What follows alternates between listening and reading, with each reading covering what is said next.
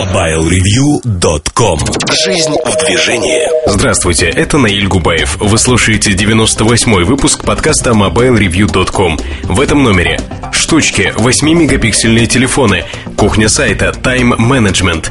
В обзоре новинок Sony Ericsson W595. В кухоньке мелочи, влияющие на начало творческой деятельности. В рубрике «Особое мнение» розничные программы, их плюсы и минусы. Кроме того, для вас новости и мобильный чарт. MobileReview.com Особое мнение. Ну, а вот эти особые мысли я хотел бы во-первых, хотел бы не нукать, но посвятить этот подкаст, если хотите, э, размышлениям по поводу розницы розничных программ, и в частности, подтолкнул меня к этому вопрос, заданный на нашем форуме. Давайте я прочитаю его целиком, благо он заслуживает подробного рассмотрения. Эльдар, меня мучает вот какая мысль. В подкасте, посвященном рознице, вы сказали, что у связного есть уникальное преимущество – программа «Связной клуб». Объясните, пожалуйста, в чем, собственно, это преимущество? Если пересчитать баллы в нормальные единицы, то получается, что вознаграждение 1% по телефонам. При этом есть минимальная сумма вознаграждения – 3000 рублей. Получается, что в связном нужно потратить минимум 300 тысяч, чтобы получить хоть что-то. Вопрос, много таких людей? Про услуги, оплата, перевод средств я молчу. Полпроцента – это вознаграждение. Но при этом практически за все списывают 2% комиссии. Причем комиссия за Яндекс Деньги появилась буквально в этом месяце. Даже если комиссии не было бы, 600 тысяч рублей до получения чего-то, это не многовато ли? А, совершенно справедливые вопросы и изначально при появлении программы «Связной клуб» я, в общем-то, подошел примерно с тех же позиций и, в общем, негативно был настроен, когда читал еще про незапущенную программу. Я читал и обсуждал эту программу с рядом людей и связного, и вне связного. И, в общем-то, сказал, что, ну да, процент очень маленький, очень такой какой-то совсем. Но тут Э, несколько моментов, о которых я хотел бы э, остановиться. Давайте вспомним 10 лет назад. 10 лет назад у нас были скидки 15, 20, 30 процентов, кто больше. Потом стало понятно, что скидки это сплошное надувательство нас, как покупателей, зачастую. Потому что при нормальной марже скидка там в 50% она недостижима, как правило. Есть редкие исключения, но в целом для рынка это правило действует. Более того, дать скидку сегодня э, в 30% на любой товар невозможно. У меня есть скидка, ну, там VIP-карта одной из э, сетей розничных, которые у меня всеми правдами и неправдами они пытаются выцеганить обратно, потому что по ней сохраняется скидка 30% на любой товар, выставленный на витрине. Э, на витрине, ну, то есть в магазине. Фактически я могу покупать многие телефоны сотовые ниже оптовой цены производителя. Или, ну, за сравнимые деньги, скажем так, если НДС не учитывать. И это сказочное предложение, потому что когда выпускали ограниченный тираж, этих карт всего 100 штук, э, как мне говорили, сейчас не знаю сколько, то в общем-то, люди не подумали, что рынок сильно изменится. И, э, ну, это забавно, честно скажу. Это весьма забавно. А, эту карту я использую крайне редко, хотя, наверное, можно чаще, но мне жалко там владельцев этой сети, которые фактически попадают в каждый момент времени. А, программа лояльности – это не программа скидки это не скидка, которая дается вот единовременно на покупку чего-то. Программа лояльности тем и отличается, что э, вы становитесь или являетесь лояльным клиентом сети. А баллы это некая мишура, которую вы собираете. Кстати, вот мишура мишурой, но привязка, что на халяву ты получаешь какие-то деньги, она работает. Я вот, э, у меня сейчас сколько? Ну, уже за там 5 или... Ну, за 5 месяцев я потратил порядка 100 тысяч на связь от Билайн и плачу за нее в связном. А, то есть у меня сколько? Тысяча рублей, наверное. Или нет? Наверное, 500 рублей, но у меня тысяча почему-то на счету. а, какие-то дополнительные баллы, может быть. Почему у меня действует вот эта программа и вообще она для меня является а, рабочей? Объясню. Причина ровно одна, потому что я все равно буду платить за телефон. Вот честное слово, от этого никуда не деться. Бесплатно мы еще не научились разговаривать. Я все равно, неважно, в связном, в Евросети, в Дикси, неважно где, я все равно буду платить деньги за телефон. А тут мне предлагают для меня бесплатный некий бонус. Безусловно, я становлюсь немножко чуточку более лояльным к связному как покупатель. Я становлюсь более лояльным, потому что от меня ничего не требуется, кроме того, чтобы достать карточку, ее прокатили при оплате, все. Некая денежка маленькая, она поступила ко мне на счет мой. Я потом когда-то смогу ее использовать. То есть вот тут, ну как сказать, не сочтите меня там крохобором или людей, но это вот некая игра, в первую очередь игра на психологии. И она работает. Действительно работает, люди хотят вот в это играть. И то количество карточек, которое роздано связным, оно огромное. И люди играют. Ну, кто-то вот может сказать, вот жлобская программа, не хочу участвовать. Ну, не участвуйте, вы можете платить где угодно и покупать товары где угодно. На мой взгляд, товар вообще покупать именно в связном из-за программы лояльности, это глупо. Если там хорошая цена, то его можно купить.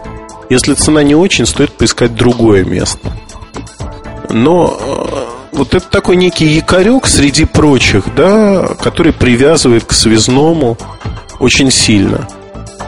Привязывает и дает, в общем-то, возможность общаться с компанией покупателя.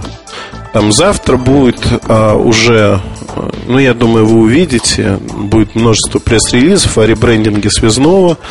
Завтра будет посвящено этому мероприятию. Ну, ребрендинг может быть громко сказано, ну, там много-много всего интересного. Брендбук разработан новый, а, новые правила там по позиционированию, размещению товаров. То есть фактически компания делает очередной рывок некий. А Почему связной сегодня технологичная компания зарабатывает больше остальных на рынке? И вот программа лояльности один из показателей вот этой технологичности. Потому что в рознице нет другой программы, которая действовала бы на территории всей России. То есть вы можете получить карточку связного в Москве, уехать в Тюмень, заплатить за телефон, и ваша карточка будет работать. Ну, в Тюмени нет, кстати, салонов связного, но будут. А, ну, другой любой город. То есть везде, где есть связной, карточка работает. Позже будут туда подключаться, возможно, какие-то другие партнеры. То есть это идея а-ля Малина. Будут, не будут, вопрос как бы открыт. Но, тем не менее, есть ко-брендинговый продукт кредитная карта плюс программа лояльности. Просто некий нишевой продукт, не более того. Но надо понимать, что это действительно преимущество. Люди привязываются. Почему без особых затрат а, не как бы использовать такое преимущество, которое дает компания? Не, ну, вот я рассматриваю это именно так. Мне дает преимущество, почему бы мне им не воспользоваться? Действительно. А, следующий момент а, – это технологии, которые стоят за этим. Они не дешевые, и сегодня на рынке ими не обладает фактически, ну не то что никто, но мало кто. В рознице таких игроков нет пока. Это действительно огромное преимущество для компании. Я еще могу упомянуть там программу складского учета, учета остатков на точках, прогнозирования спроса, продаж и тому подобных вещей. Никто на таком уровне в телекомовской рознице ничего подобного не делает. В обычной рознице я знаю а, небольшое число подобных примеров – но не настолько масштабно реализованных. И вот тут э, все это выливается действительно в, нек- в некие прямые, понятные конкурентные преимущества. Что я еще могу сказать? Э, не надо недооценивать такие вещи, они действительно работают. Работают, работают хорошо. Вот, казалось бы, да, копеечка, там небольшая сумма, но э, это не вопрос денег, это не вопрос скидок. Скидка и лояльность, не надо путать эти понятия. Скидка – это скидка. Это прямая мотивация вас как покупателя подтолкнуть к покупке, потому что тут дешевле. Так вот, уже слово дешевле не действует. Не действует, потому что и цены одинаковые во многих местах, да и люди хотят дополнительных услуг, дополнительного сервиса. Не хотят, чтобы им объяснили, показали, рассказали. В этом аспекте цифровая сеть ООН, она идет по этому пути. Максимум дополнительных услуг, сервисов и внимания к покупателю. То есть фактически вот эта сеть, да, она работает в премиальном сегменте, она продает не по самым дешевым ценам, но тем не менее она идет в сторону вот сервисных вещей. Связной идет туда же. Евросеть идет туда же. Другие игроки пытаются идти туда же. И вот теперь представьте, что у вас есть э, некто, сидящий на складе, и у него есть компьютер, в котором написано, что вот товар, который вы ищете, лежит во втором ряду на пятой полке. Или есть там кладовщик, у которого есть просто талмуд такой бумажный, котором написано, где-то там надо найти, вот тут сменщик писал, тут рыбу заворачивали. Вот он ищет, о, нашел второй ряд, а полка непонятна. Начинает лазить по полкам, находит в итоге товар и отдает его вам. Времени уходит намного больше. Вы тратите свое время, платите даже за товар столько же, но фактически для вас он получается дороже. Может быть, не совсем ясная аналогия, не знаю, но на мой взгляд, она работает. Работает в том аспекте, что действительно зачем платить за чужую неподготовленность. И компания, в общем-то, на сегодняшний день после снижения цен, которое она провела, она не дискаунтер, но цены весьма конкурентные, розничные цены на многие позиции. Поэтому все преимущества на стороне. И поверьте, программы лояльности подобные вводить будут многие. Экономику никто не отменял, и давать безумные скидки невозможно. Но пытаться порадовать клиента дополнительными завлекалочками вполне возможно, и это нужно делать. Это требует усилий, требует вложений не маленьких денег, поверьте, что программа «Связной э, клуб», программа лояльности, она стоила недешево это не десятки тысяч, это ближе к сотням тысяч. Ну вот, надеюсь, я рассказал и писал свою позицию. Если будут другие вопросы, с удовольствием задавайте. И в подкастах мы обязательно о них поговорим. Это получился выпуск подкаста особых мыслей, размышлений а, по следам писем, точнее сообщений в форуме наших читателей. Обратная связь есть, она существует, работает. Поэтому, если ваша тема покажется интересной, то обязательно поговорим о ней. Оставляйте ваши вопросы, пожелания в нашем форуме. Общайтесь в нем. Спасибо и до следующего подкаста. MobileReview.com Новости.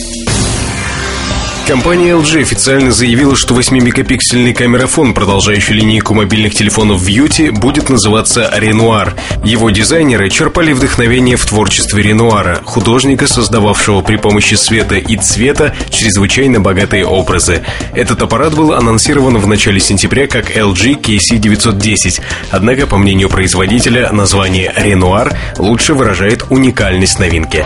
Японская корпорация по производству потребительской электроники Casio Computer Co. Limited объявила об учреждении в России компании ООО «Кассио», деятельность которой начнется с 1 октября 2008 года. Дочерняя компания с головным офисом в Москве обеспечит дальнейшее продвижение продукции Casio в следующих секторах. Цифровые камеры, простые печатающие калькуляторы, часы, электронные музыкальные инструменты и профессиональная визуальная аппаратура, проекторы.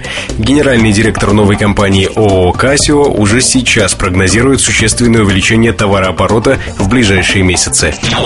MobileReview.com Штучки Добрый день, дорогие слушатели подкастов. Сегодня хотел бы с вами пообщаться в штучках о замечательных 8-мегапиксельных телефонах, которые вот-вот попадут к нам на рынок. Собственно говоря, подкаст не только об этом, а навеян он беседой с товарищем ZenPC, с которым мы созванивались буквально вот пару часов назад. А, общение с данным гражданином всегда, в общем, связано с гаджетами так или иначе. Вот Саша, потому что обычно звонит, когда собирается что-то брать. И э, выходит так, что мы начинаем там сильно уходить от темы, вот, захватывать всякие другие области человеческой жизнедеятельности, ну и так далее. В любом случае, до конца года остались тут считанные месяцы, что там, октябрь, ноябрь, декабрь, вот и все, и 2009 год. Многие захотят э, перед концом года ухватить для себя какую-нибудь новинку покрасивей – на фоне премий, зарплат, там всякой халтуры и так далее, порадовать себя. И у многих наверняка будет вопрос, что брать. А, в общем-то, в какой-то степени постараюсь вам помочь, потому что у нас новогодний раздел, я думаю, мы еще раз его сделаем.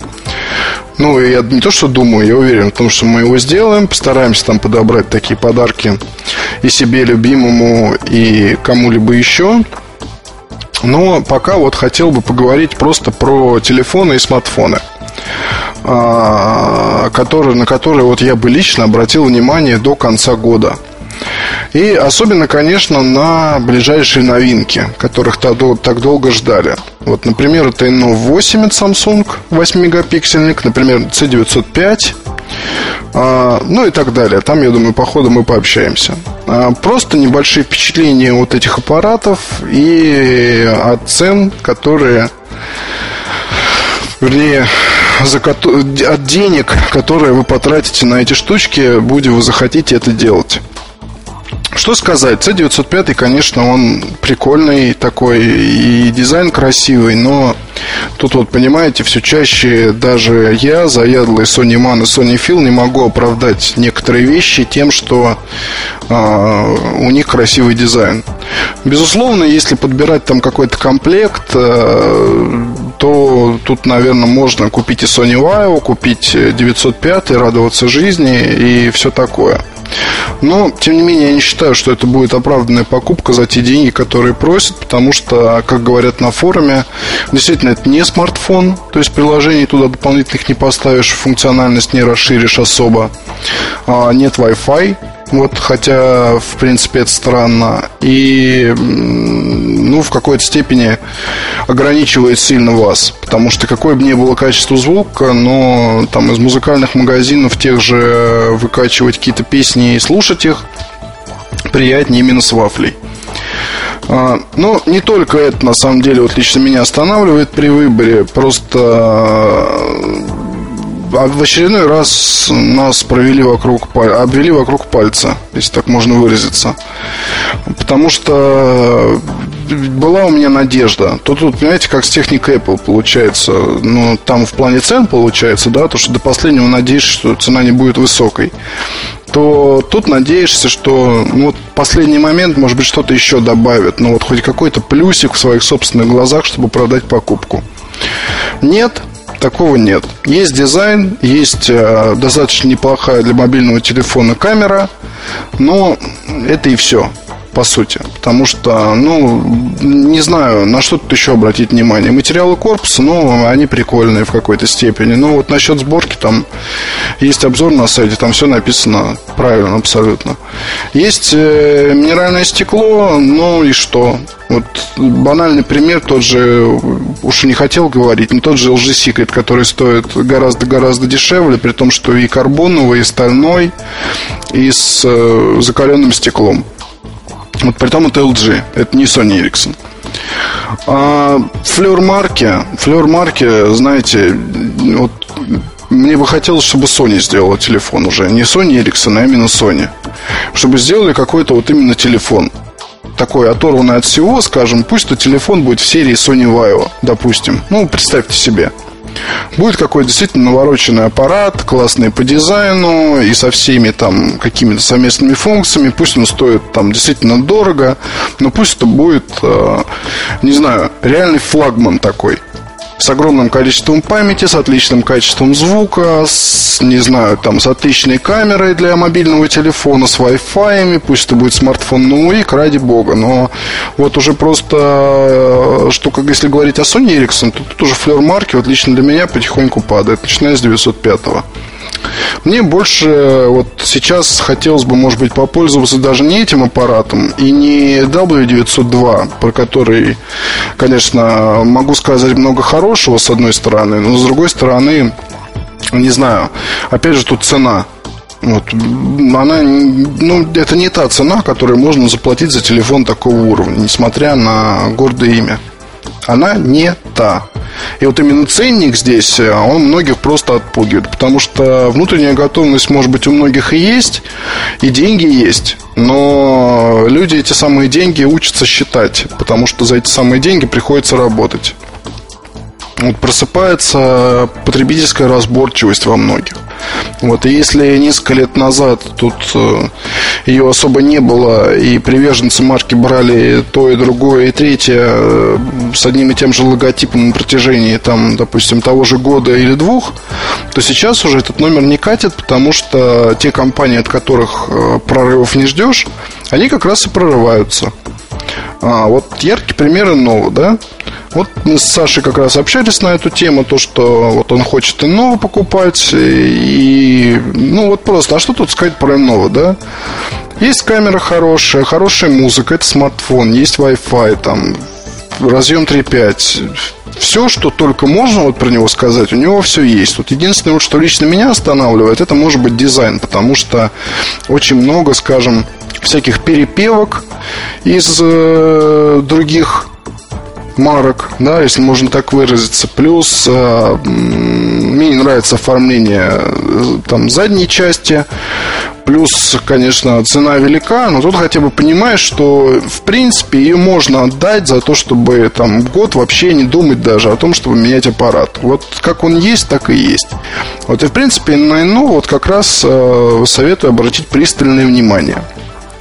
Потому что это действительно любопытный телефон. Я бы сам, может, им попользовался, поигрался, но постоянно пользоваться бы не стал в силу как раз вот именно дизайнерских изысков, в кавычках таких. Вот, ну, не нравится мне, когда есть заимствование, не, неправильно это, на мой взгляд, путь. А вот именно здесь, мне кажется, Samsung еще предстоит э, достаточно кропотливая работа. То есть, когда там R&D-центр будет заниматься тем, что не будет смотреть на других, а будет придумывать свое. Потому что иногда получается очень хорошо, без всяких там, э, не знаю, оглядок на сторону.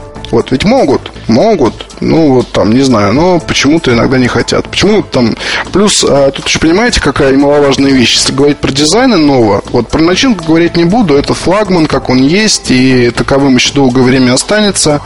Здесь все хорошо, из комплектации хорошо, вот просто вот идеальный аппарат, но а, вот если смотреть на дизайн, то части, вот телефона, да, они словно бы из разных вот э, других аппаратов выдраны и кое-как скомпонованы, потому что задняя крышка, клавиатура, там, передняя часть, торцы, они все не согласованы между собой, то есть нет такого, понимаете, как вот словно бы а, разные люди раз, отвечали за разработку внешнего вида разных частей, а потом это все взяли и соединили. Вот это, на мой взгляд, пока не совсем еще хорошо, и многие это, эти, вот эту вот, вот вещь в итоге могут почувствовать, мне кажется, потому что, ну, вот это незримо присутствует. Вот с кем не общаюсь, постоянно вот это вот есть, потому что потребителей Samsung э, огромное количество, и телефонов у них есть очень много хороших, но вот здесь еще вот чуть-чуть бы поработать, чуть-чуть, и действительно можно про некоторые другие продукты, некоторых других компаний просто забыть.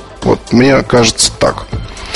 А что еще сказать про эти два вот замечательных камерафона, которые появятся в скором времени на рынке? А, понятно, что 8 мегапикселей это все маркетинг. И те, кто будут воодушевленные покупать аппарат и снимать там везде, где попало, на автомате, как попало, потом смотреть снимки и видеть там совсем не то, что хотелось бы увидеть.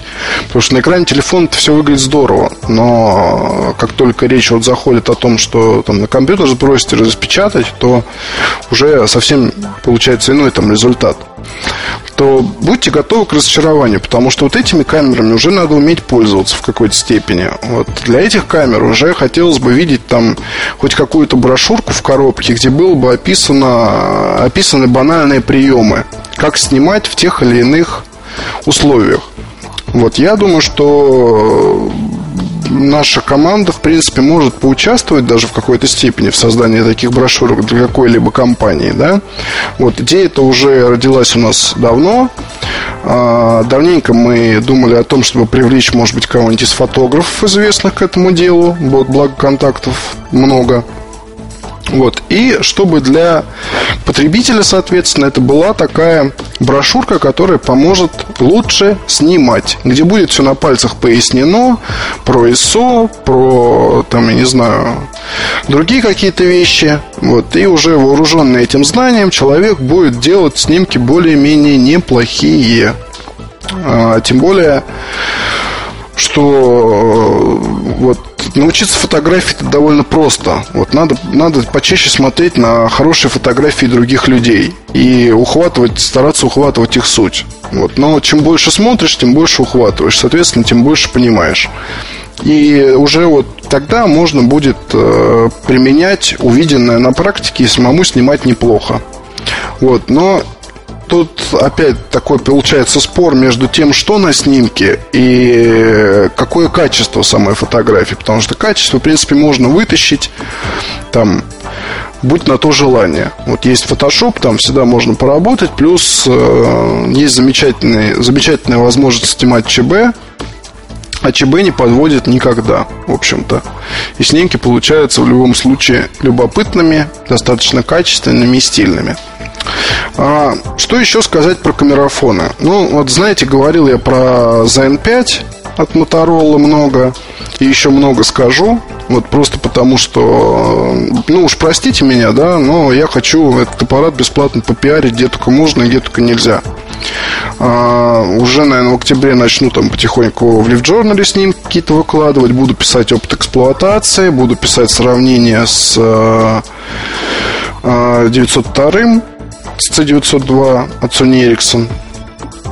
А, и просто аппарат на самом деле очень хороший. Я надеюсь, что до конца года он в продаже появится. Ну, появится, скорее всего. А, напомню еще раз, что за 11 тысяч рублей или 12, или сколько он там будет стоить, но в этих рамках, вы получаете э, замечательную собранную вещь, замечательно собранную вещь из металла, резины, и там качественного пластика с хорошим экра- экраном, с Wi-Fi, с 5-мегапиксельной камерой, которая использует интересные там всякие интересные ПО. Со шторкой то есть это очень быстро, соответственно, аппарат приводится в боевую готовность. С отличным качеством звука, разъемом 3.5 и продолжать можно до бесконечности. А мне лично просто не хочется, чтобы этот телефон, а, знаете, как E8. То есть интерес какой-то всколыхнулся, потом пропал. Вот, и в принципе понятно, почему пропал. А некоторые вещи в E8, они конечно, не позволяют там к нему привыкнуть и рекомендовать его друзьям. Ну, например, тормознутость там некая, да. А Zen 5 не такой совершенно, и вот смело рекомендую себе на Новый год его смотреть. А, стоит ли ждать чего-либо еще? Ну, как вы понимаете, октябрьский анонс Nokia, он может немножко там ваши интересы и э, то, куда вы хотели свои деньги деть, немножко подкорректировать вот этот вот ваш правильный курс. Тем не менее, еще рекомендую обратить внимание на э, ну, iPhone 3G понятно, что, наверное, не стоит никому рекомендовать. Тут лучше купить обычный iPhone на 16 гигабайт, если уж хочется. Вот, потому что, кто бы что ни говорил, там обновля... обновляетесь и прочее, но не вижу там никакой разницы, честно сказать. Вот мало того, все-таки пластиковая крышка это не железная крышка. Вот, и, и хорошо, что сейчас можно относительно недорого купить э, первый iPhone с максимальным количеством памяти за вполне себе вменяемые деньги. Ну, менее 20 тысяч рублей принципе. Вот можно и дешевле найти, если там сильно задаться поисками. На что еще посмотреть? Вот про Motorola я сказал, про Samsung я сказал. Тут я говорю, соответственно, про какие-то, знаете, такие вот гвоздевые штучки, которые, ну, вот просто вот must have, да, в какой-то степени, на которые можно смело тратить деньги – ну, C905, наверное, для фанатов Sony Ericsson это будет хорошая покупка. Для всех остальных не самый удачный опыт. А если говорить про Nokia, то N85, безусловно. Вот, хотя нужно быть готовым к тому, что аппарат будет массовым и будет в руках у населения в большом количестве встречаться. Я бы вам крайне рекомендовал, э, как только он появится на полках магазинов, с ним поиграть, на него посмотреть и с ним там поработать. А, телефон интересный, очень, ну, вернее, это смартфон, ну, просто так говорю. И он действительно может доставить удовольствие. Такой приятненький, тоненький, напичканный всем, чем только можно, причем за вменяемые деньги. И это очень хорошая пара для тех, кто пользуется E71. То есть E71, э, допустим, для сообщений интернета там и так далее. E-mail, плюс там еще какие-то штучки деловые. Вот N85 это такая развлекуха, для, не знаю, похода куда-то на вечеринку, чтобы там поснимать, потусоваться. Вот, наверное, вот очень даже хорошо. А, нельзя забывать про карбон-арты. А, про карбон-арты я еще тоже напишу, напишу статью, как только он появится в зоне досягаемости. И э, я думаю, что она будет продолжать первый материал про царство 8800. А, пока не скажу, что я там придумал, но я думаю, что получится интересно. Это не будет ни опыт эксплуатации, ни тест, это будет некое такое эссе, скажем. Вот. То есть на это тоже, вот, мне кажется, можно обратить внимание на данный аппарат. Ну, Nokia там еще может много чего до конца года интересного появиться, пока не, не буду ничего говорить э, конкретно. Вот он 85, да, действительно. Вот если вы хотите сделать себе подарок, то я вот перечислил несколько аппаратов, на которые можно смело тратить деньги. Вот надо понимать, что э, самый дешевый из них это ZN5 получается, при том, что по совокупности характеристик он и по соотношению цена-качество он, наверное, будет лучшим. Вот, ну и, естественно, Lenovo 8 тоже можете смело себе подарить на Новый год. Снять там себе всякое, всякие кадры и так далее. Я думаю, что, наверное, несколько штучек э, уделю вот этим самым подаркам себе любимому, о которых стоит подумать. Может быть, там в следующем, в следующих, в следующем выпуске поговорим о музыкальных только телефонах, а не о камерафонах, да. А потом перейдем к плеерам, ноутбукикам и так далее. А если у вас есть какие-то предложения по подаркам, то вы можете мне их прислать или можем обсудить в форуме, потому что любопытно было бы, какой набор вы составили. А, будь у вас вот, ну, поставьте себя на мое место, то есть вам нужно придумать, скажем так, 10 телефонов лучших, которые были в 2008 году и которые можно смело рекомендовать э, в качестве подарков. Вот очень мне любопытно посмотреть, какой список получится у вас. Что ж, до встречи до следующей недели. Пока. MobileReview.com Новости. Компания LG анонсировала доступный мобильный телефон с сенсорным экраном, индекс новинки KP500. По мнению компании, это массовое решение, в отличие от аппаратов LG Prada или LG Beauty. Подробных характеристик телефона KP500 компания LG пока не раскрыла. Вероятно, они появятся ближе к началу продаж. Упоминаются лишь сети GSM, 4 диапазона, 3-дюймовый дисплей, которым можно управлять пальцем или стилусом, и датчик движения, который можно задействовать в играх. LG KP500 появится в продаже в конце октября в странах Европы, а затем и во всем мире. Компания SanDisk Corporation объявила о выпуске на рынок своих 16-гигабайтных micro SDHC и Memory Stick Micro M2 карт памяти. Они предназначены преимущественно для использования в мобильных телефонах. Карты являются самыми емкими в мире в своем классе. Первыми магазинами, в которые поступят анонсированные новинки, будут розничные точки продаж Best Buy Mobile и Verizon Wireless. 16-гигабайтная версия micro SDHC карты карты памяти будет предложена покупателям по цене 99,99, а М2 по цене 129 долларов 99 центов. В продаже они появятся в ноябре. MobileReview.com Обзоры новинок. Ну, э, раздел как бы посвящен новинкам, не как бы, а посвящен. Хотелось бы рассказать про Nokia Tube 5820, но не могу. Не могу, потому что еду туда на презентацию. После презентации отпишусь, наверное, расскажу все и поделюсь своими впечатлениями. Пока же... Пока же не буду этого делать. Честно признаюсь, не буду делать по корыстным причинам. не хочу раскрывать все карты. Благо, а, есть что рассказать, но не хочу, да. Вот этот подкаст пишется за там 12 часов до того, как мне ехать в аэропорт. Поэтому я хочу рассказать про другие продукты. А, в прошлом подкасте мы говорили про Samsung, куда идет Samsung, зачем. Кто-то попросил рассказать про Sony Ericsson, но я этого делать, наверное, не буду, а расскажу про W595. W595 это модель продолжения 580-го слайдера.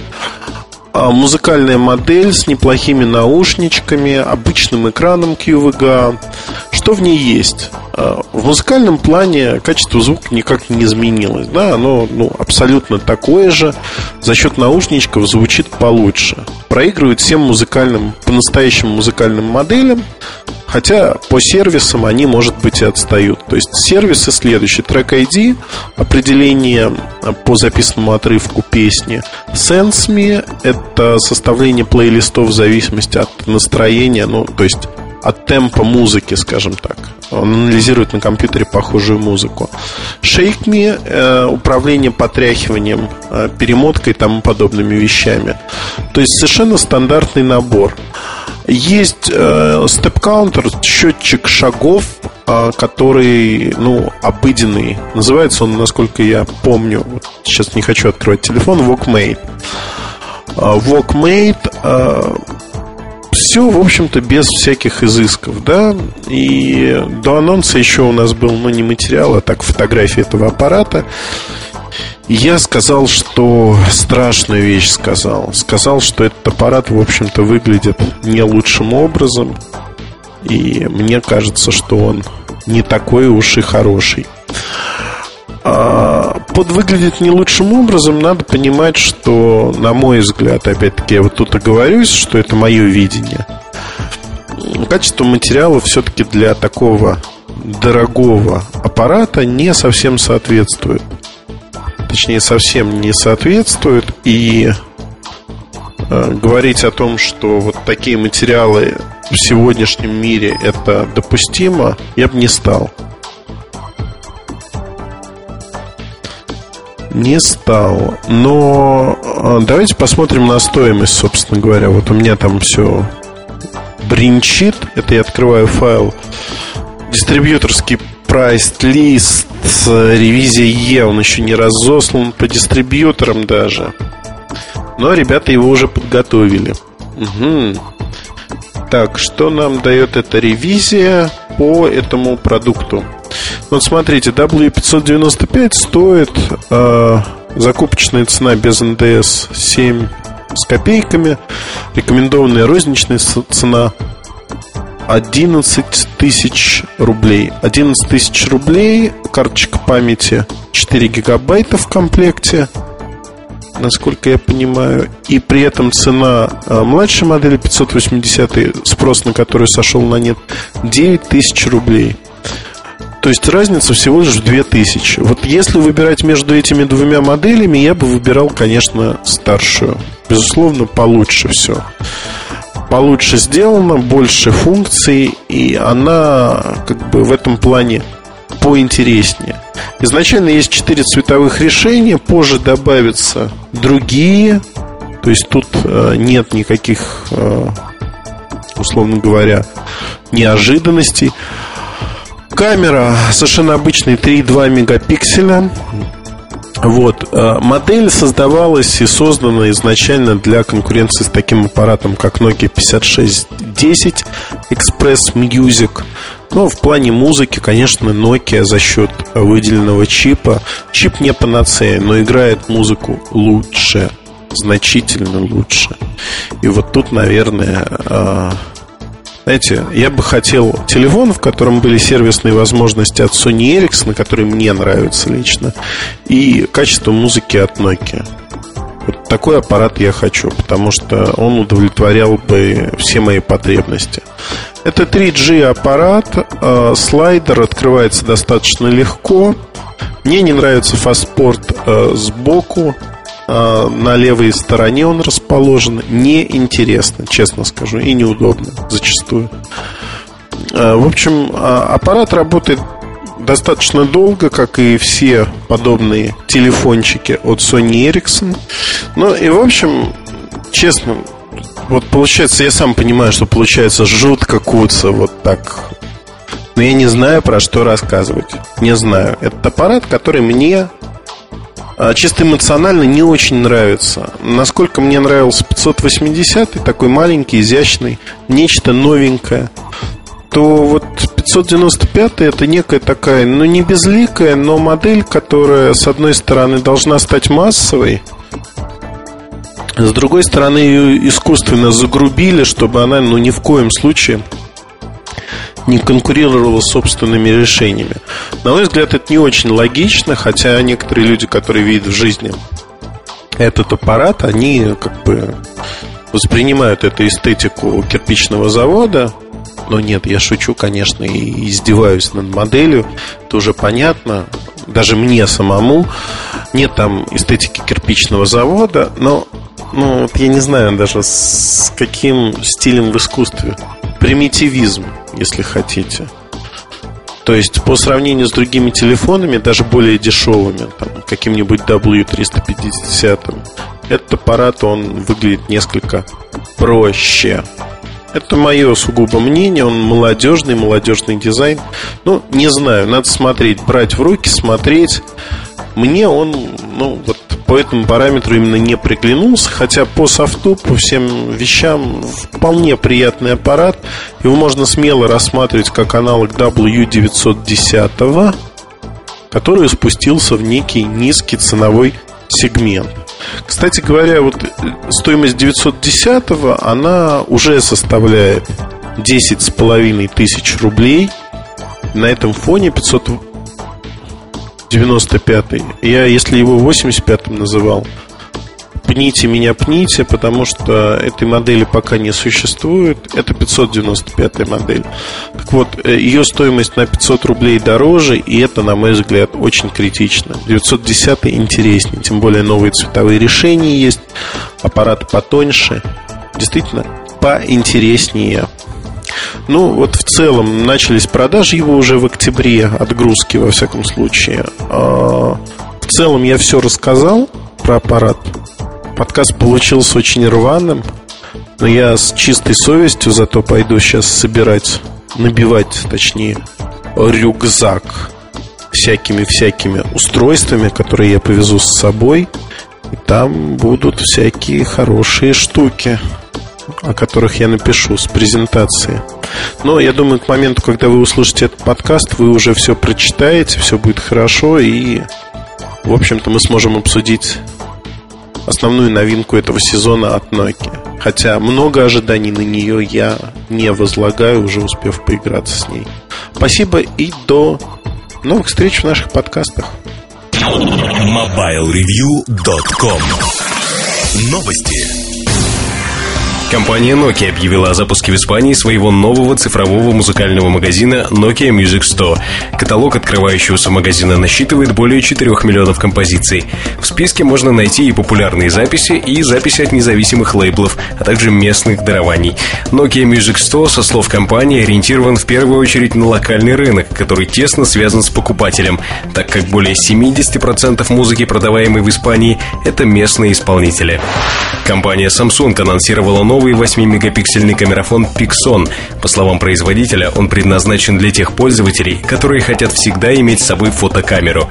Pixon выполнен в форм-факторе без клавиатурного моноблока с большим сенсорным дисплеем.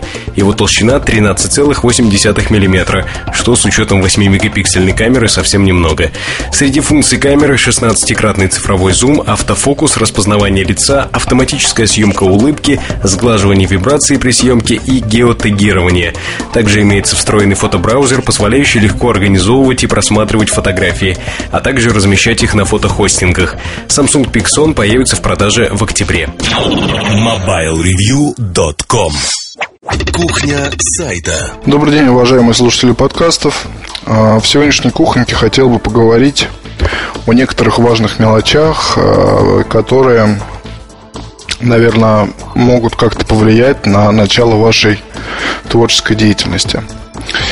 Начну с того, что, ну вот, представьте себе, что вы молодой журналист, или молодой автор, или молодой редактор, неважно, как это сказать, начинающий, скажем так. Не факт, что молодой, просто начинающий. И хотите работать в какой-то редакции. Пишите письмо главреду, вот потихоньку начинаете там контачить, что-то пописывать, у вас налаживается более-менее связь, и в один прекрасный день вы понимаете, что вот вы снова написали главному редактору письмо, на письмо нет, то есть, а вроде бы как а, общение происходило вполне нормально, вот, а потом просто игнор.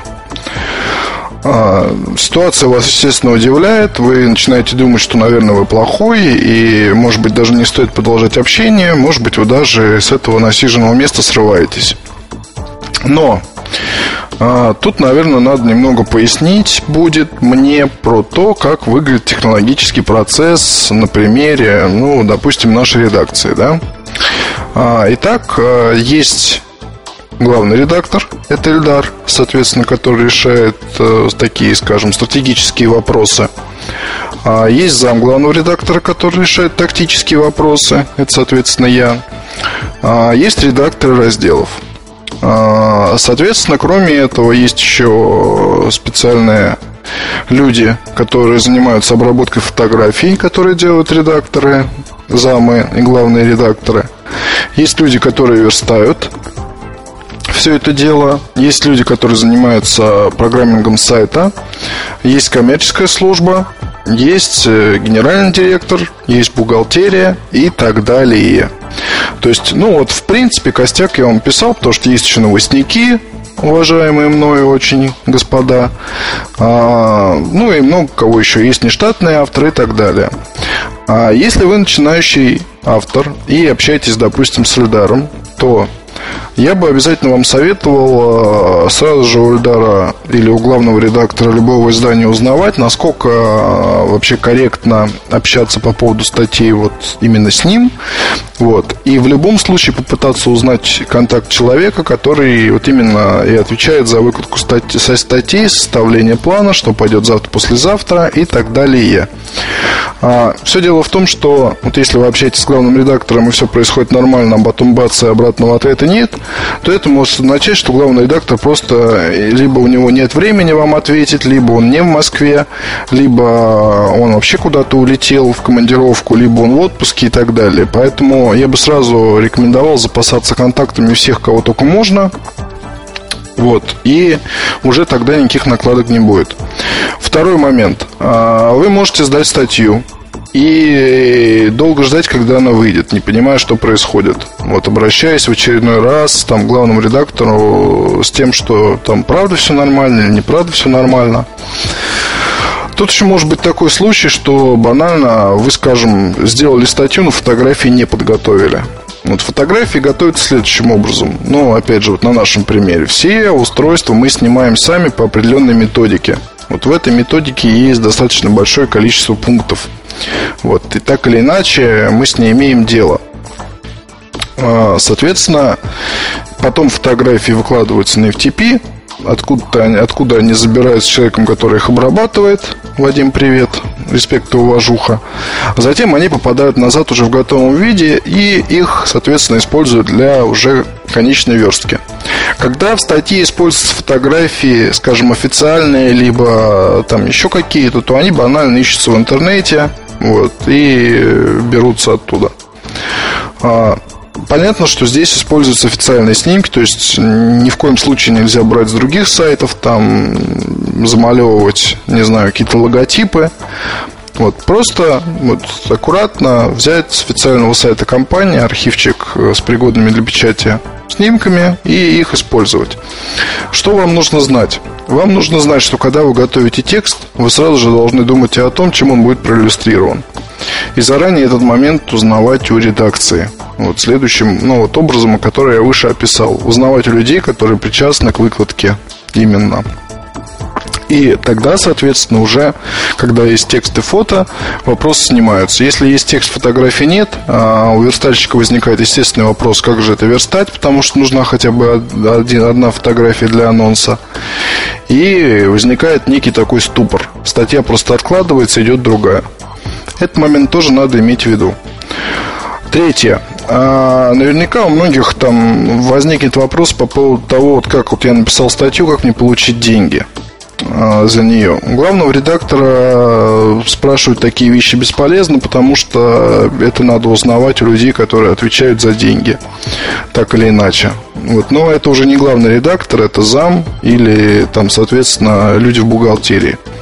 То есть у главного редактора такие вещи лучше не спрашивать. И четвертый пункт, которым, наверное, стоит сказать, главного редактора вообще лучше не доставать. Вы должны понимать, что вот вы вышли, вы взяли контакт, да, вы начали работать, все. Дальше вы общаетесь уже не с главным редактором, а с людьми, которые отвечают за печать. То есть при нужде вы можете отправить, конечно, почитать свой текст ему, поставив копию там зама, не знаю кого еще. Вот, но в основном все общение у вас должно происходить не с ним. То есть в редких случаях это так, но э, не знаю, обычно главные редактора занятые люди, то есть у них совершенно там другой круг задач, они за это не отвечают. Это примерно то же самое, что там, не знаю, пытать издателя на предмет, почему вот у вас новость неправильно написана. Издатель вообще не знает, даже может не знать, что там будет в журнале. Издатель тоже там имеет определенный круг задач своих. Вот, и к нему лучше не соваться с такими вопросами. А, наверное, вам будет интересно узнать, а вот, собственно, как технологический процесс организован, вот некая цепочка, да, вот именно как, а, вот, допустим, на сайтах это выглядит. На сайтах все достаточно просто, то есть присылаете статью, ее редактируют, ее вычитывает корректор, присылаете фотографии, их обрабатывают, статью выкладывают на сайт. Вот, как правило, этот процесс достаточно быстрый, и влиться в трудовой процесс здесь крайне легко. А в том плане, что вы вот написали, видите результат, написали, видите результат. Потому что если пишете хорошо, интересно и по каким-то вещам, которые ранее, может быть, не освещались, то здесь э, вот результат будет налицо. Платят за это в конце месяца, как правило. То есть скидок на то, что надо вот платить за каждую статью, ну, такое бывает редко. Как правило, в конце месяца все данные по опубликованным материалам скидываются в бухгалтерию, там им начисляется определенная сумма, вы ее забираете в начале, в начале месяца. Э, байки из 90-х по поводу того, что дают пухлые конверты прям сразу. Вот, ну, может быть, когда-то такое было, я сам с этим сталкивался, но это другой вопрос, и вас он вряд ли будет уже интересовать, и вряд ли у вас будет такой способ расчета. Вот, что касается печатных изданий, тут все немножко сложнее. Вот, я ни в коем случае не призываю вас работать только в, сеть, в сети, да. А, интересно работать в печати, потому что журнал есть журнал. Ну, как бы, как бы, да, потому что мало есть журналов, которые читают столько же народу, сколько читают, допустим, тот же Mobile Review. Вот, и по количеству просмотров и так далее. То есть здесь уже такая аудитория и иная, и цифры иные. Но в любом случае, вот напечатанное на бумаге, оно как-то по-другому воспринимается с гордостью, да. Журнальчики откладываются поначалу. Вот у меня дома на чердаке тоже лежит кипа всяких изданий, где там вплоть от, там, не знаю, каких-то пятиполосных, шестиполосных статей и заканчивая какими-то маленькими заметуль, заметульками. И еще есть подшивка с газетами. Вот еще есть куча всякого барахла.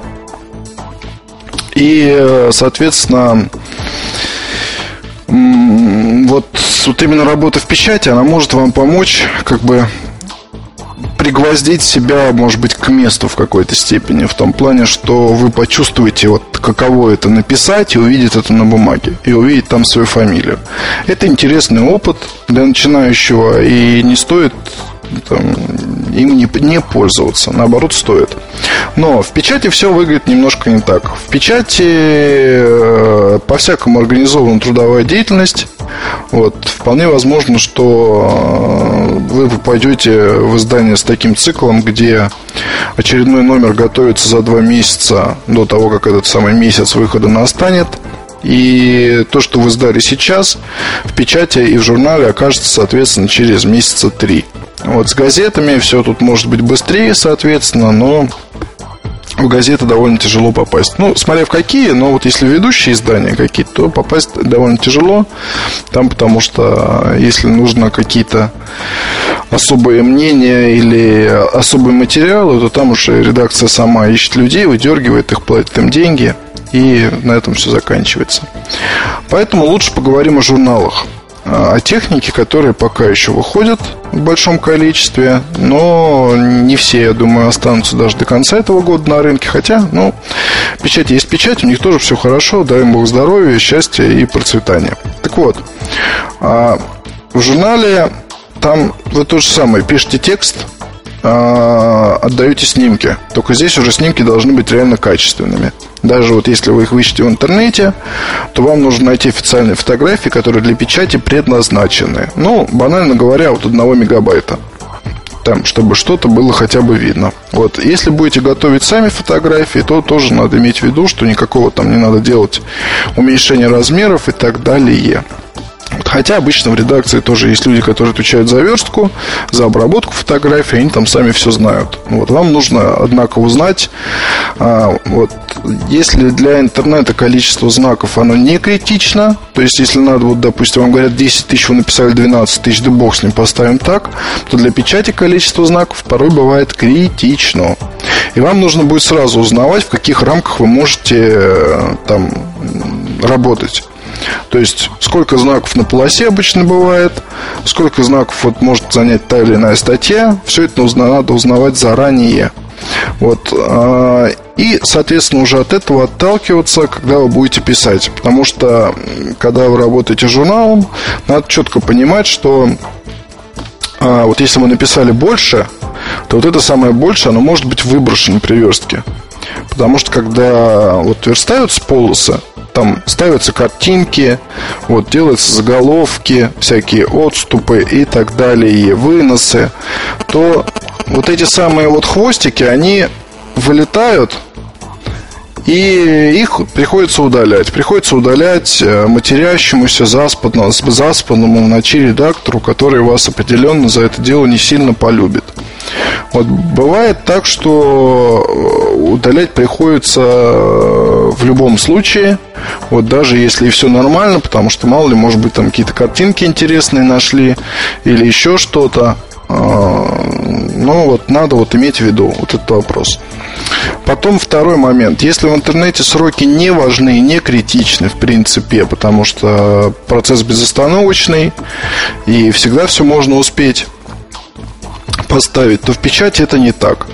Есть дедлайны, да-да, есть дедлайны, линии смерти, вот, и лучи смерти, соответственно, до которых вы можете там заниматься ерундой, но за час до дедлайна статью надо сдать. Вот для внештатника это делать крайне просто, потому что он не сидит в редакции. Вот когда сидишь в редакции, статью ставить вовремя очень сложно, потому что время кажется много, вот тем не менее она убегает, и обычно все это происходит с запозданием.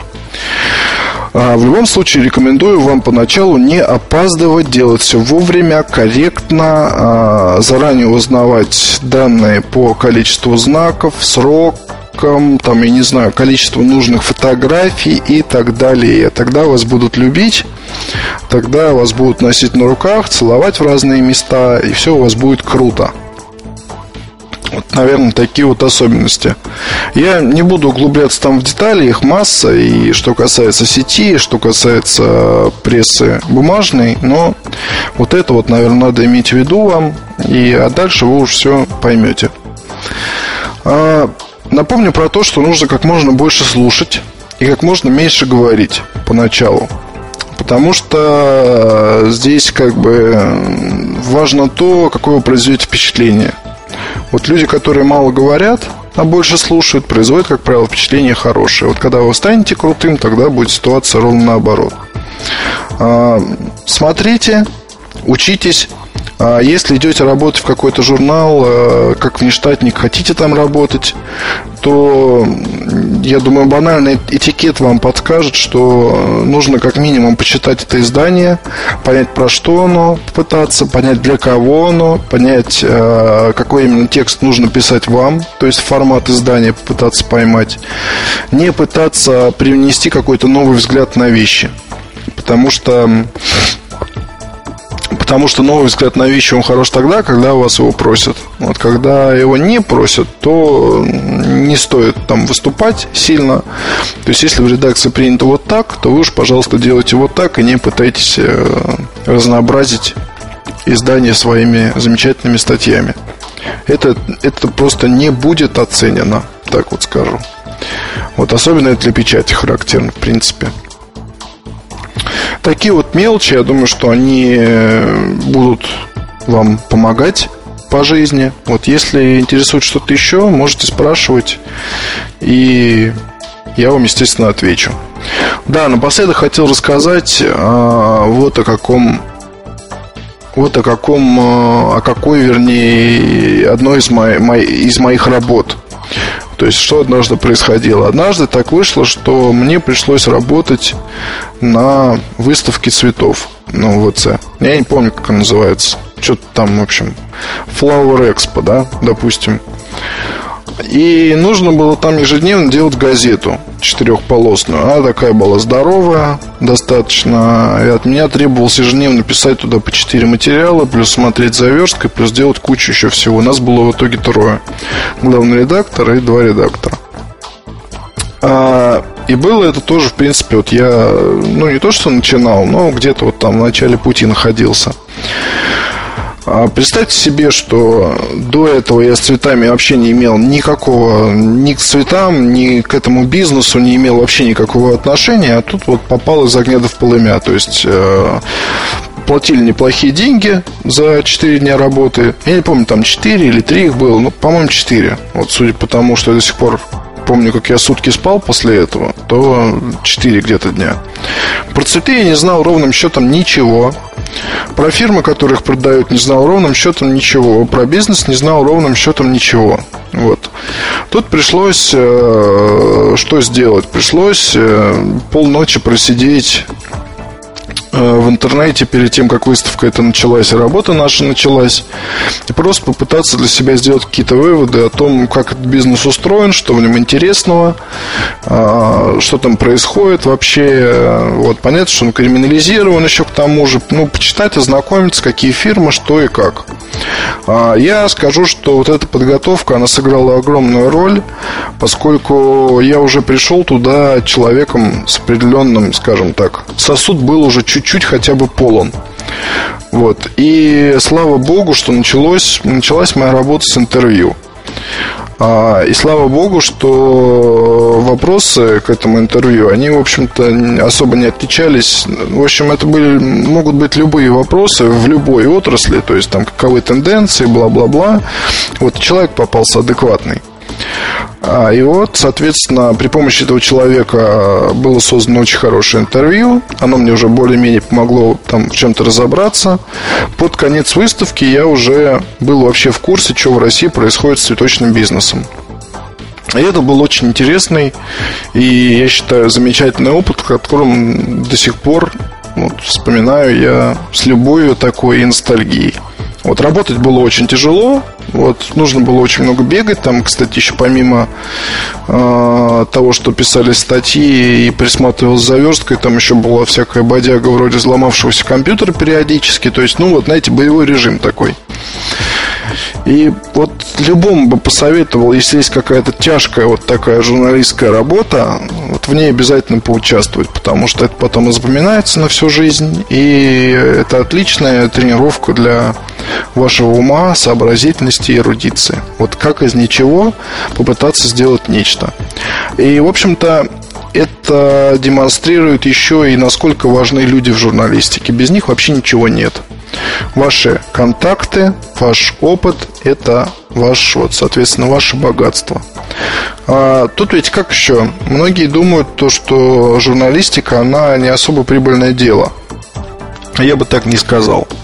Журналистика прибыльное дело. Ну вот смотрите, да, знаю многих журналистов, которые работали вот именно по этой профессии, набирали там контакты, затем уходили в другие сферы. А, начиная от нефти и заканчивая там чем? Ну, не знаю, Министерством внутренних дел, может быть, еще чем-то. Плохо плохо ли сейчас чувствуют себя эти люди? Да, отнюдь. Чувствуют себя очень хорошо. А, то есть здесь нужно, конечно, работать не ради того, чтобы потом куда-то рвануть, но здесь стоит работать ради того, чтобы хотя бы обрести свое настоящее призвание, так скажу. А, нашел ли я его, да? Ну, мне нравится то, что я делаю, полностью меня устраивает, и мне не хочется пока заниматься чем-то другим. Помимо того, что я делаю, хочется, но прям полностью менять что-то нет. А, агитировать не буду, просто скажу, что это крайне интересная работа. К тому же крайне полезная. Просто вот хотя бы в утилитарных целях. До встречи на следующей неделе. Поговорим еще о чем-нибудь интересном. Пока. MobileReview.com Новости. В интернете появились живые фотографии концепта Sony Ericsson Green Hat. Напомним, Sony Ericsson анонсировала инициативу Green Hat, направленную на то, чтобы сделать весь жизненный цикл мобильного устройства более безопасным для окружающей среды. Программа затронет все стадии от сборки новых телефонов до переработки уже отслуживших аппаратов. В новостях на сайте Mobile Review можно увидеть, каким будет первый телефон Green Hat. Концепт представляет собой моноблок в стиле Sony Ericsson W880 с круглыми кнопками. Его корпус выполнен выполнен из биопластика, а клавиатура из вторичного сырья. Когда устройство появится в продаже, пока не ясно. Компания Sedgem представила мобильный телефон с сенсорным дисплеем P9522. Как и модель P9521, которая появилась ровно год назад, новинка относится к классу High-End, разработана совместно с дизайнерами Porsche. Устройство заключено в алюминиевый корпус и оборудовано дисплеем на 2,8 дюйма, покрытым минеральным стеклом. Также среди характеристик P9522 5-мегапиксельный мегапиксельная камера, GPS-приемник, поддержка беспроводной связи Wi-Fi, а также слот для карт памяти microSD и сенсор отпечатка пальца. Sedgem P9522 появится в продаже во Франции в следующем месяце. Стоимость аппарата составит около 600 евро. MobileReview.com Кухня сайта. В этой кухне сайта я хочу рассказать, ну, один из вопросов, который задали в форуме, мне показалась тема интересная. Это тайм-менеджмент, либо в переводе на русский, как управлять своим временем, чтобы все успевать. И честно, я тут признаюсь, в общем, люди, которые меня знают, могут сказать, что идей намного больше, чем мы успеваем реализовать, или я там успеваю что-то сделать.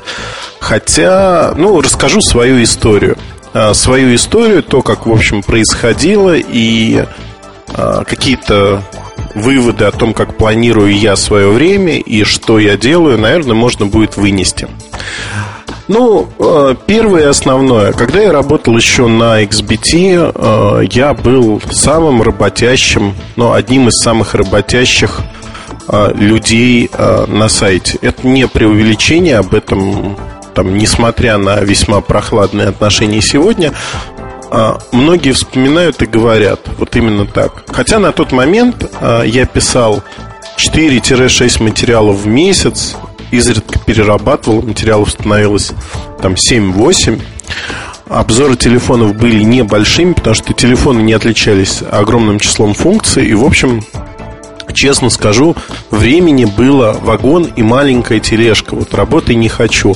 То есть, э, по правде сказать, ну, вот тогда на фоне других э, отдыхающих или... Ну, я и себя тоже к отдыхающим отношу. Я выделялся. И честно скажу, вот темпа не было, такого темпа бешеного а не было темпа, соответственно, в общем-то, планировать время, знаете, поспал, встал, чем-то позанимался, да, пообщался. То есть вот это все протекало намного спокойнее. Потом, когда начался свой проект Mobile Review, времени не было совсем, и в самом начале, когда я выступал из, из Швеции, жнец и на трубе, э, дудец, дудец, не знаю, как вот игре, ну, в общем, одним словом выступал во всех ипостасях. В тот момент казалось, да, вот она нагрузка, что зашиваешься и вообще сил нету. На самом деле это все цветочки по сравнению с той нагрузкой, которая есть сейчас. Действительно, цветочки, э, ну, просто опишу свой день. Один типичный день, не самый загруженный, наверное, когда ничего на рынке не происходит, а чтобы было понятно, как я работаю вообще и как стараюсь работать. Так вот, сегодняшний день это вторник. Вторник, потому что в среду у нас уезжает наш партнер, который собирает подкасты, а уезжает неожиданно в отпуск. И он попросил записать этот подкаст сегодня, чтобы он вышел в срок. А я уезжаю, соответственно, вечером, а ночью у меня самолет, утром, ранним, в 6 утра рейс у меня на Лондон. А до этого момента перед поездкой я пытаюсь сделать все дела, схватить все, набиваю там рюкзак, э, чемодан всякими устройствами, вещами, незаконченными делами, которые я стараюсь сделать где-то еще. Это утопия, так не получается, поэтому в последнее время я более осознанно подхожу, беру один-два телефона и не стремлюсь сделать все-все-все-все. Но вот первое, наверное, на чем я хочу остановиться внимание, когда вы пытаетесь сделать все, все и все сразу, вы надорветесь. И это я знаю по себе, так не бывает, так не получается. Стоит ставить реальные цели. Реальные цели и тактика маленьких шажков. То есть, если у вас есть цель, к ней можно идти маленькими-маленькими шажками. Не надо ставить, вот пытаться непосильными трудами сделать что-то моментально. Моментально ничего не происходит, к сожалению. Хотя у меня есть мечты вот такие, знаете, проснуться утром и научиться летать. Например, как вариант. Или научиться повторно играть на фортепиано. Я закончил музыкальную школу по классу фортепиано, но это отдельная сказочная история. Я ненавидел инструмент, и э, фраза была следующая. Как только я закончу школу, вы уберете его из дома. Уберете к чертовой бабушке. Убрали его намного позже, но, в общем, я серьезно рассматривал возможность взять топор и сломать. Инструмент был красивый, поэтому рука не поднялась. Но вот, вот эта ненависть привитая, хотя уже в зрелые годы я часто жалел о том, что я был настолько последовательным и, в общем-то, так последовательно не любил это занятие, что в течение года забыл практически целиком, как это делать. Ну, вот особенности сознания. Но вернемся к тактике мелких дел. А, она работает, но надо иметь общий план того, что вы хотите сделать. Э, я честно скажу, вот для меня это работает очень прекрасно. У меня в столе рабочем есть большая стопка чистых черновиков, листиков таких. Я достаю утром листик и уже проснувшись, но еще даже не завтракая, не взяв а, ни кофе, ни чай, ну, по утрам я пью чай обычно, не налив чай, я сажусь и на листике просто пишу то, что мне кажется важным сделать за сегодняшний день. Раньше я писал огромный список, нумеровал пункты, подчеркивал, частично сделал там Сейчас я просто пишу вот без пунктов всяких там. Ну, вот у меня, например, написано закончить обзор 2680 слайд. В реальности написано 2680 слайд, ну, чтобы было понятно. Подкаст, да? Подкаст написано. А, переслать фото на обработку W902. Перешлю чуть позже. Ну и там же стоит э, дописать, отполировать там обзор же W902. А, фактически, ну, вот этот список моих дел, там туда не входят какие-то поездки, а, не входит там поездка до офиса, отфотографировать кучку телефонов, не входит встреча, там благодарность за получение досрочного паспорта, ну и куча таких вот мелких дел, которые выполняются как бы в фоновом режиме, но отнимают много времени. А как я пытаюсь распланировать день? То есть, что у меня с собой, во-первых? У меня с собой есть всегда устройство, ну, в моем случае это iPhone, который я не применяю как телефон, это такая читалка в Wi-Fi браузер, то есть посмотреть, что там. И, в принципе, там висят подкасты, которые с iTunes синхронизируются. Подкасты, которые я слушаю. В день я успеваю прослушать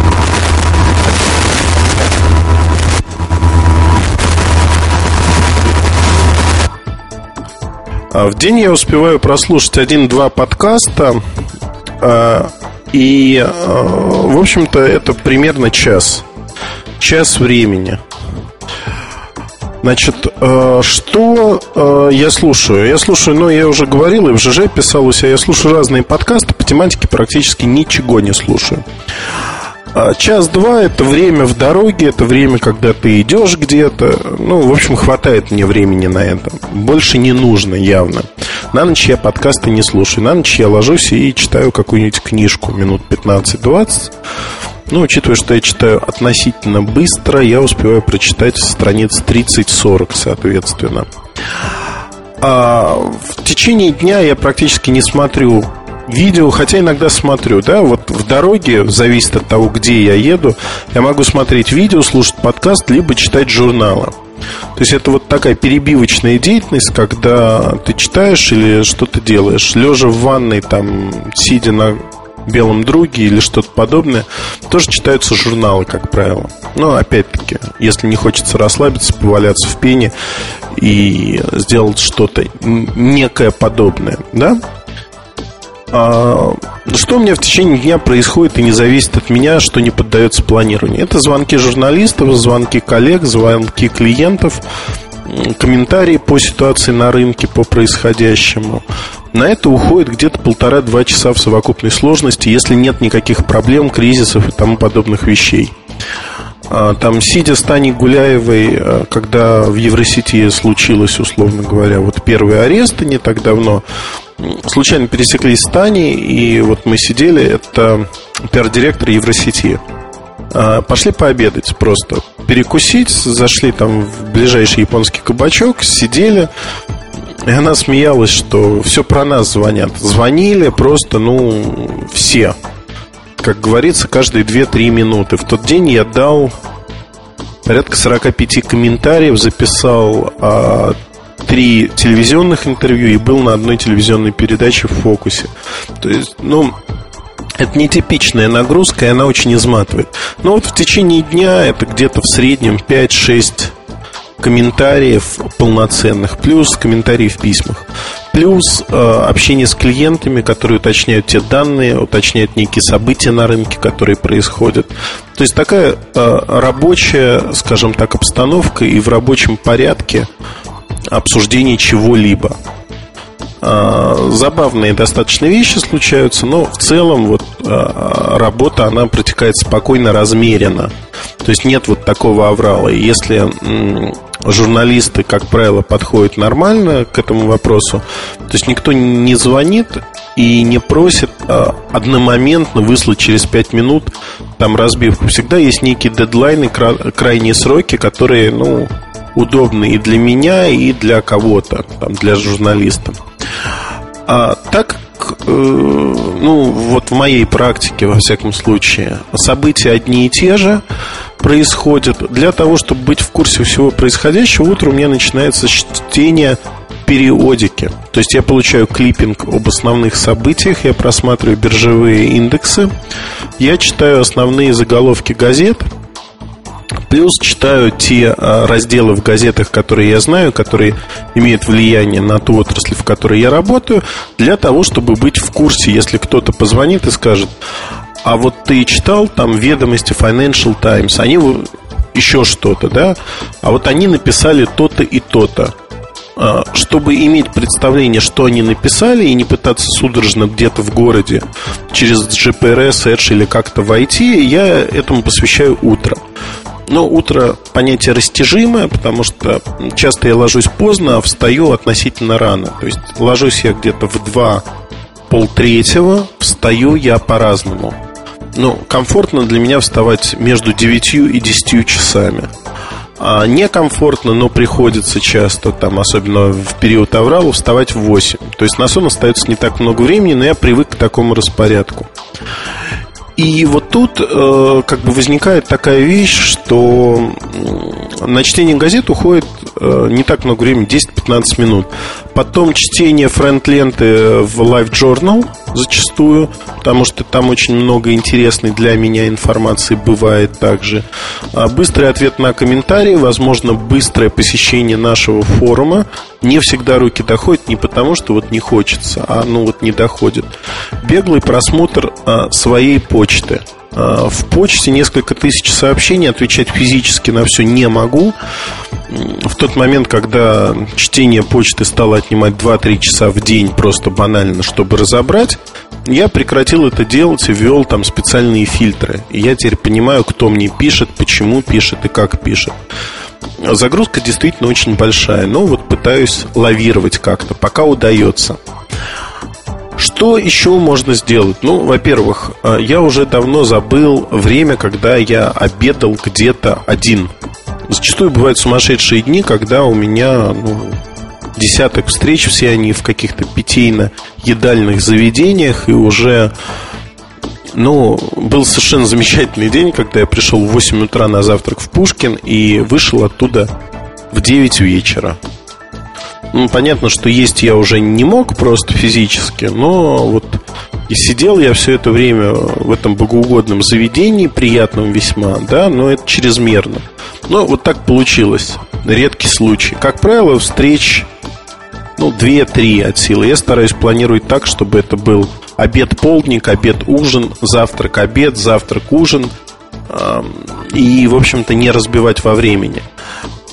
А точнее, наоборот, разбивать во времени, чтобы это не был какой-то тяжелой нагрузкой. И второй момент. Если я куда-то выезжаю в город и еду куда-то, я стараюсь спланировать так, чтобы зацепить максимальное число мест. И вот обеды в одиночестве это не моя, к сожалению, прерогатива, потому что времени фатально не хватает ни на что, даже на общение э, с моими друзьями, семьей.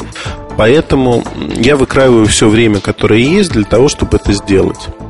Тут есть обратная сторона медали, когда вот нагрузка идет, идет, идет по нарастающей, иногда просто возникает желание забить на все и ничего не делать. Вот у меня желание это возникает относительно часто, особенно если в отпуск не ездить.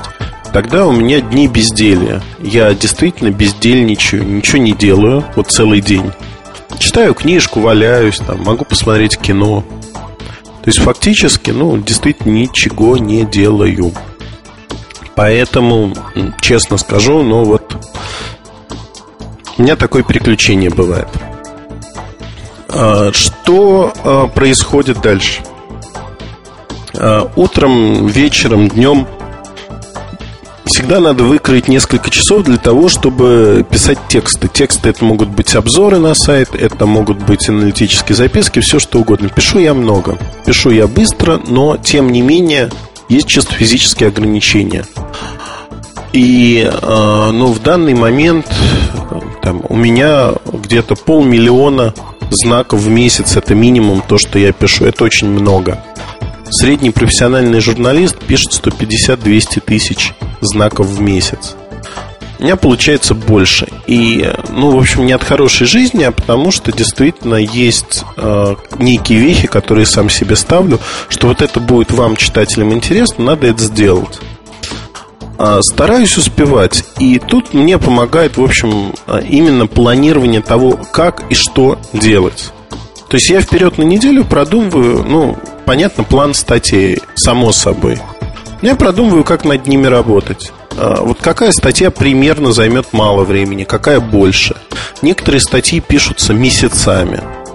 То есть вот разделы для книги о мобильных телефонах я пишу действительно месяцами. То есть фактически я пишу их а, крайне долгие сроки, просто потому что надо копаться, находить очень много информации, по крупицам буквально воссоздавать, собирать. Вот сесть и потратить день, два, три целиком от и до, а, чтобы никто не беспокоил, так не получается. Все равно беспокоит. И поэтому вот а, все это делаю я именно так, урывками. Текущие продукты, которые надо к определенному сроку, там, выходу на рынок, незадолго до выхода или сразу после анонса написать, они пишутся, ну, не заранее, но пишутся там с некими предварительными обдумываниями. То есть всегда есть время подумать, а что продукт несет, с кем его надо будет сравнивать. То есть у меня не получается такого, что я сажусь вот перед белым листом бумаги и сейчас вот что вижу, то и пою. Чего-то напою. Нет. Всегда нужна подготовка. И э, мне кажется, для каждого человека это очень простой психологический прием. Прокрутить в голове, неважно, занимаетесь вы спортом, боевыми искусствами, чем угодно. Прокрутите в голове то, что вы собираетесь сделать.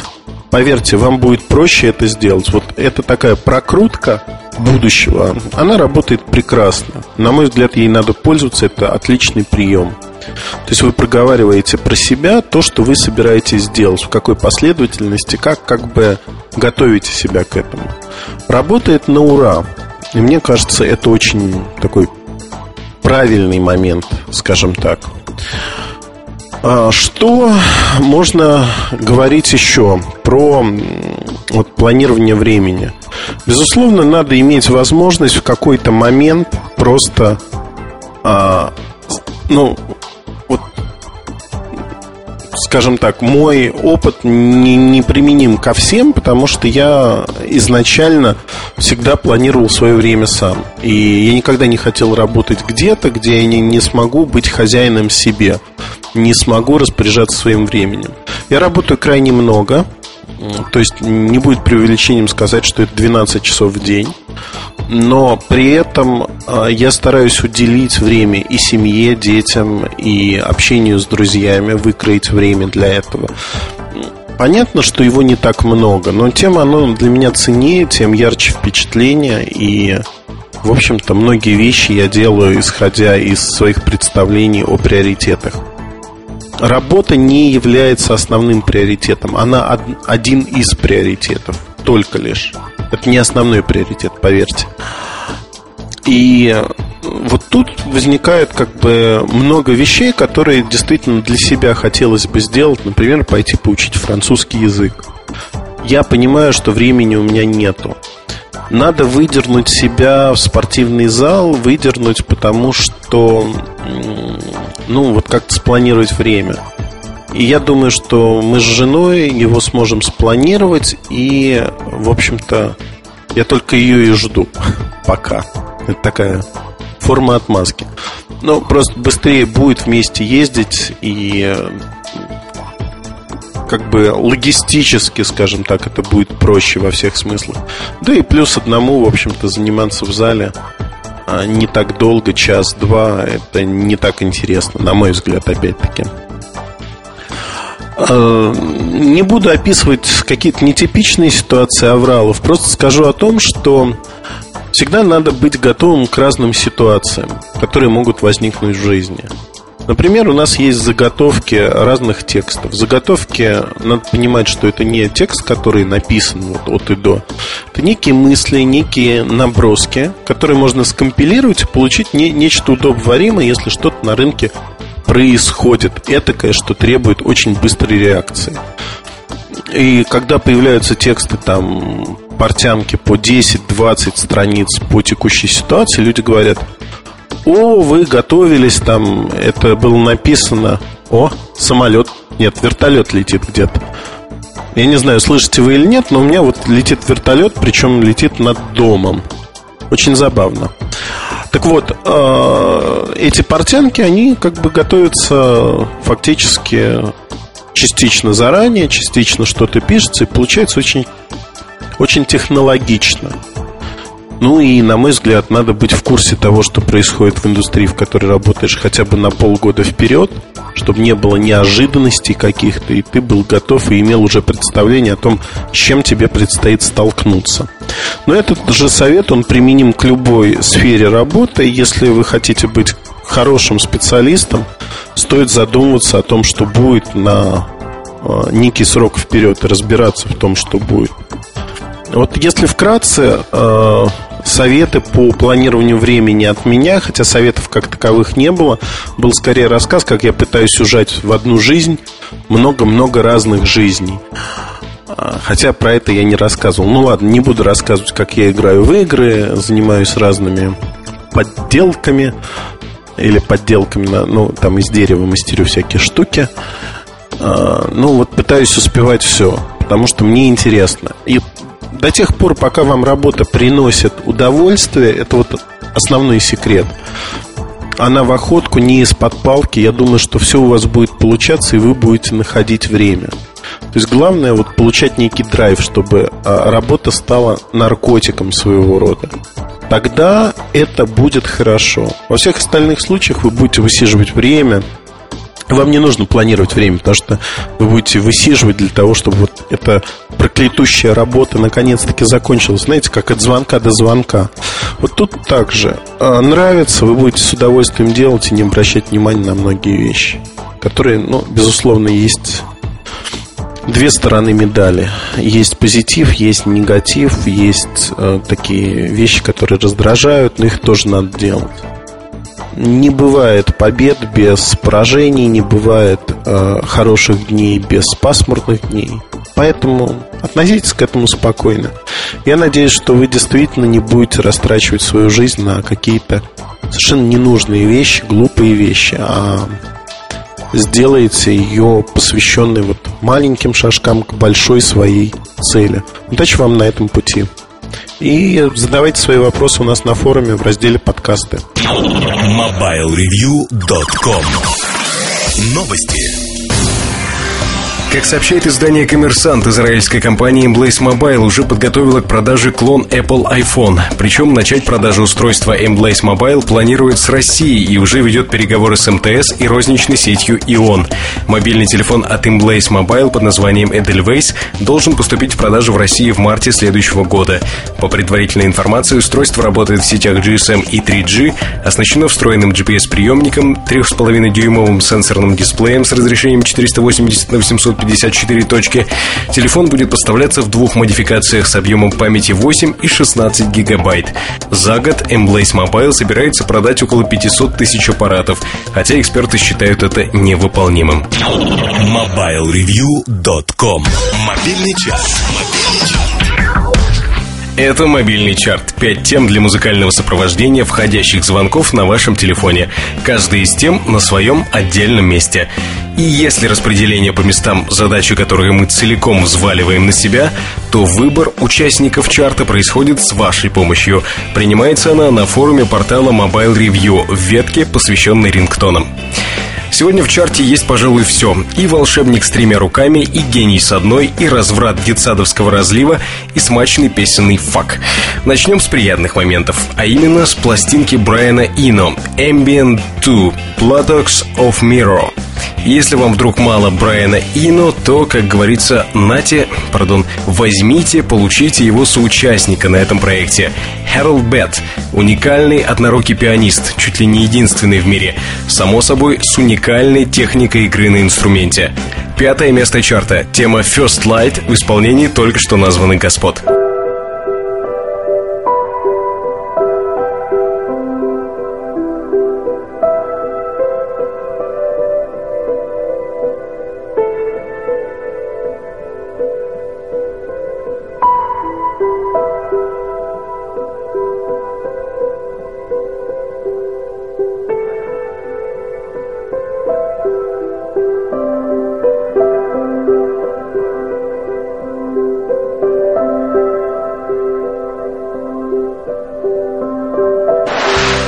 Рингтон с пятой строчки прелестно будет слушаться только на аппарате с мощными динамиками или на столе в вашем личном кабинете. А вот трек с четвертого места явно претендует на звание «Король офиса». Даже если вы, не дай бог, работаете в какой-нибудь популярной сети быстрого питания и вокруг вас постоянно адский шум, этот рингтон от Prodigy переборет все. Четвертое место Prodigy «Wake the Fuck Up».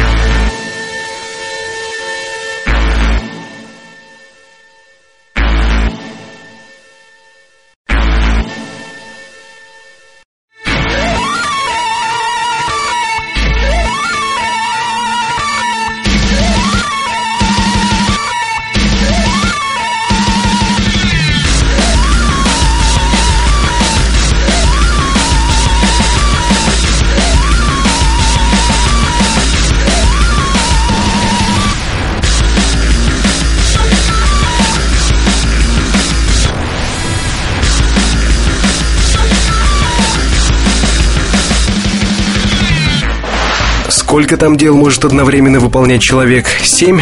Десять? Давайте прикинем. Спать, находиться на работе, думать об отпуске, считать ворон, набивать текст в Word, скачивать новую серию любимого сериала и вести умные беседы с друзьями параллельно в ЖЖ и Ваське.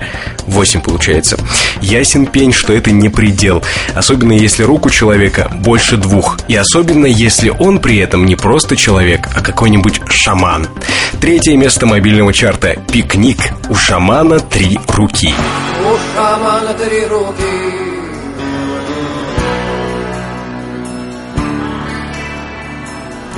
У шамана три руки.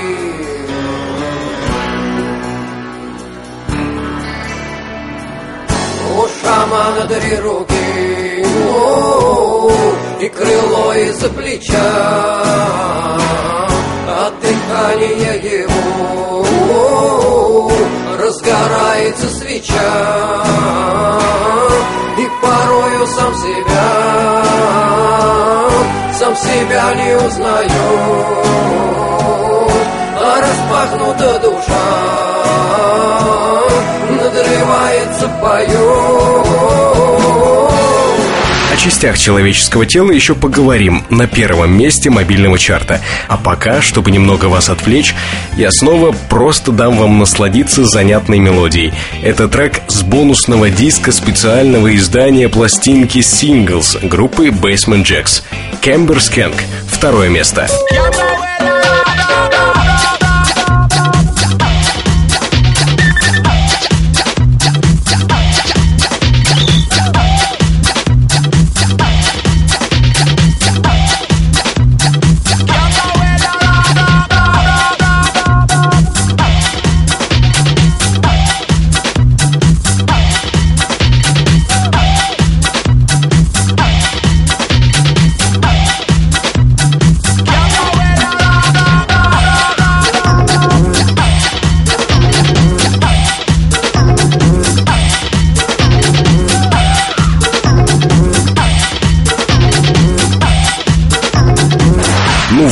наконец пришла пора взглянуть правде в глаза. Хотя стоп, в глаза ли? Наверняка каждый из вас слышал анекдоты о том, что в детском саду дети частенько показывают друг другу свою... свои... свое... ну, в общем, свои первичные половые признаки. Или, по-простецки выражаясь, письку. И пусть жена кричит мне из соседней комнаты, что пусть это котята, но я останусь при своем. Первое место мобильного чарта Lots of Acid, трек Pussy Round с припевом «Покажи письку».